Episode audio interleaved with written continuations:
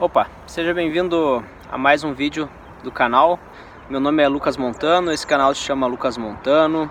E eu estava dando uma lida nos comentários do último vídeo e notei que alguns dos programadores não me levaram a sério, acharam que eu estava só de reação, que eu estava de brincadeira. E eu preciso vir aqui dizer que tu pode até discordar de mim e ter a opinião uh, de que eu estou errado, o que para mim só significa que na minha opinião tu tá errado e tá tudo certo nisso, tu pode continuar inscrito aqui no canal, tá tudo ok por mim, eu agradeço muito. A gente não precisa concordar em tudo, não é mesmo? O que a gente precisa mesmo é ter debate, então a gente precisa discutir os argumentos. Então deixa, deixa, vamos fazer o seguinte, eu começo, eu falo os meus argumentos, eu digo por que, que eu acho que, que tu possa estar errado, e depois tu vem aqui e comenta o porquê que tu acha que, que eu que estou errado.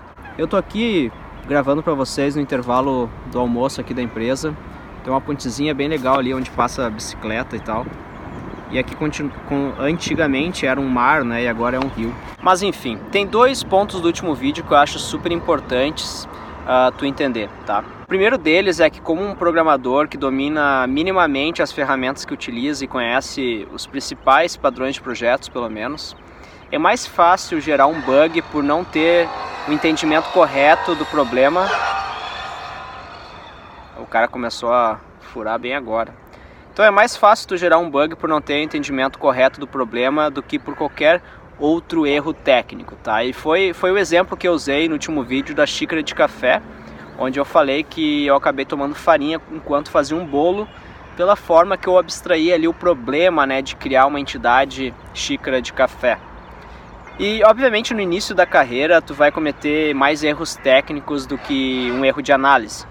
Mas conforme tu vai alcançando um nível de senioridade, tu vai ganhando mais experiência e dominando as ferramentas, tu vai perceber que os maiores bugs que tu vai gerar vai ser por ter tido uma abstração errada do problema e por sua vez construindo uma solução não escalável, tendo que ser refatorada por inteiro para atender os requisitos corretos ou então a modificações de requisitos. O segundo ponto importante daquele vídeo e muito sério que, que eu gostaria que tu entendesse é que só, só quem escreve o código é que gera bug, tá? Então não é o comercial que gera o bug, não é o marketing que gera o bug, é o programador.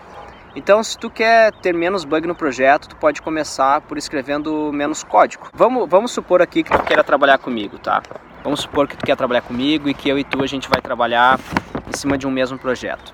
Sabe que o primeiro motivo do qual me faria bloquear um pull request teu e não deixar as tuas modificações serem adicionadas no projeto, no repositório, é se tu está escrevendo um código que ele é desnecessário no momento. Se tu está fazendo push de algo que não está sendo utilizado, eu vou barrar. Se tu acha que vai ser utilizado no futuro, mas agora não, não me importa, eu não vou aprovar. Tu pode me dar os argumentos no pull request, eu não vou aprovar. Na verdade, tu pode até seguir sem o meu, minha aprovação e ninguém vai te bloquear ao fazer isso, entendeu? Mas é que, na minha opinião, um, um, código desnecessário, um código que não é utilizado, ele é pior do que um código que ainda não foi inscrito, tá? Porque a gente vai acabar pagando um juros composto em cima desse código, esse código que é desnecessário. Então, sempre, sempre lembre que tu deve implementar as coisas quando tu realmente precisa delas. Nunca escreva um código porque tu acha apenas acha que vai ser necessário no futuro. E eu não sou nenhum psycho request aqui, reviewer, não sou nenhum psicopata do, do request. Na verdade, tem três benefícios que tu iria trazer para o projeto escrevendo menos código. O primeiro deles é diminuir o custo de manutenção, tá? O segundo é aumentar a eficiência ao escrever testes. E por último e mais importante na minha opinião, quanto menos código tu adicionar no projeto, maior são as probabilidades que alguém vai realmente ler esse código antes de tentar modificar ele. Eu gostei de gravar aqui, é muito relaxante, tirando o barulho do cara que tá furando aqui, que não deve ser todos os dias. Me diz aí o que, que tu acha, tu acha que eu devo gravar mais assim? O áudio fica meio ruim, né? Porque eu tô gravando com meus fones, mas comenta aqui embaixo. Agora, é importante lembrar que tu deve evitar algumas armadilhas ao tentar escrever menos código, tá? Como eu falei no vídeo, quanto mais código tu gera, mais bug provavelmente tu vai gerar o que significa que escrever menos código é a tarefa mais difícil do programador. Tu já criou aquelas classes helpers? Elas, elas, helpers é o nome de uma classe que tu dá quando tu não sabe como chamar ela, quando tu não tem uma ideia melhor de como chamar ela, porque muitas vezes tu nem entende o que ela faz, ela só está te ajudando em alguma coisa, ou seja, tu conhece a função que tu deve executar, mas tu não tem nenhuma ideia melhor do que chamar aquilo, aí tu chama de helper. A maior parte do tempo ela vai te ajudar em várias coisas. São os famosos helpers. Tu já deve ter usado. Comenta aqui embaixo. Daqui a pouco tu usa também. Eu uso, eu não vou falar que eu não uso. Eu tenho helpers no projeto, mas eu assumo que foram erros que eu cometi. Então por isso que eu estou passando para vocês, tá, pessoal? Estou passando para vocês erros que eu cometi. Sempre quando eu falo aqui tu não deve fazer isso, é a minha opinião sobre algo que eu fiz que eu achei que é errado porque me deu muita manutenção, me deu muito trabalho, tá? E no início, é, esse tipo de classe helpers, ela parece que vai te ajudar. Ela vai evitar a duplicação de código, diminuindo assim o número de código e consequentemente diminuindo o número de bugs.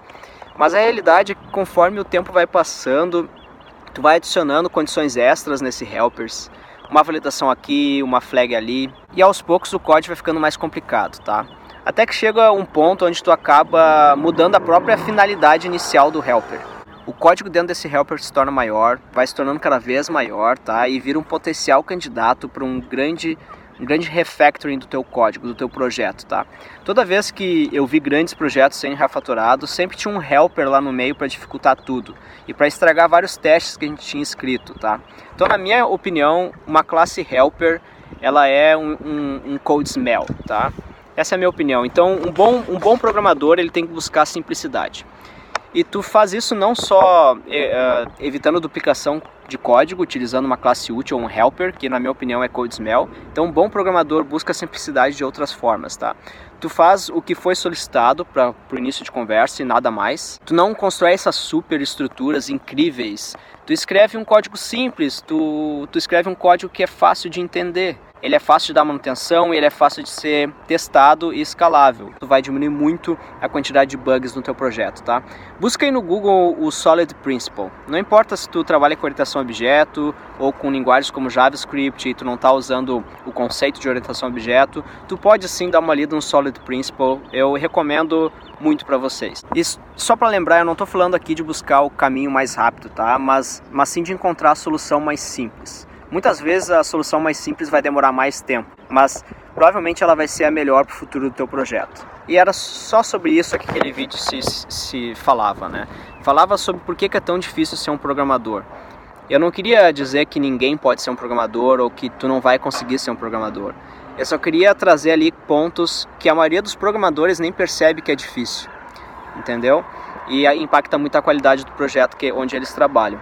Esses foram os meus pontos, agora acho que tu deve dizer os teus pontos, só que eu preciso ir, eu olhei aqui o horário, eu preciso ir, não vai dar tempo para mim te escutar, então a gente vai ter que conversar depois, deixa aqui nos comentários, a gente conversa depois, a gente conversa em outro vídeo, numa live, eu quero ouvir teus pontos, eu só não posso ouvir agora, eu tenho que voltar a trabalhar, já está no horário, é quase uma hora aqui, eu espero que tenha gostado do vídeo, se tu gostou do vídeo, deixa o like, deixa o teu comentário aqui, se inscreve no canal, e depois a gente se fala, tá? Eu preciso ir agora, eu tenho que pegar minhas coisas aqui, eu preciso ir mesmo, eu tô atrasado. E clica no, no sininho aí e quando eu aparecer de volta aqui no YouTube a gente pode conversar, tá bom? Então fica aí, agora eu tenho que ir.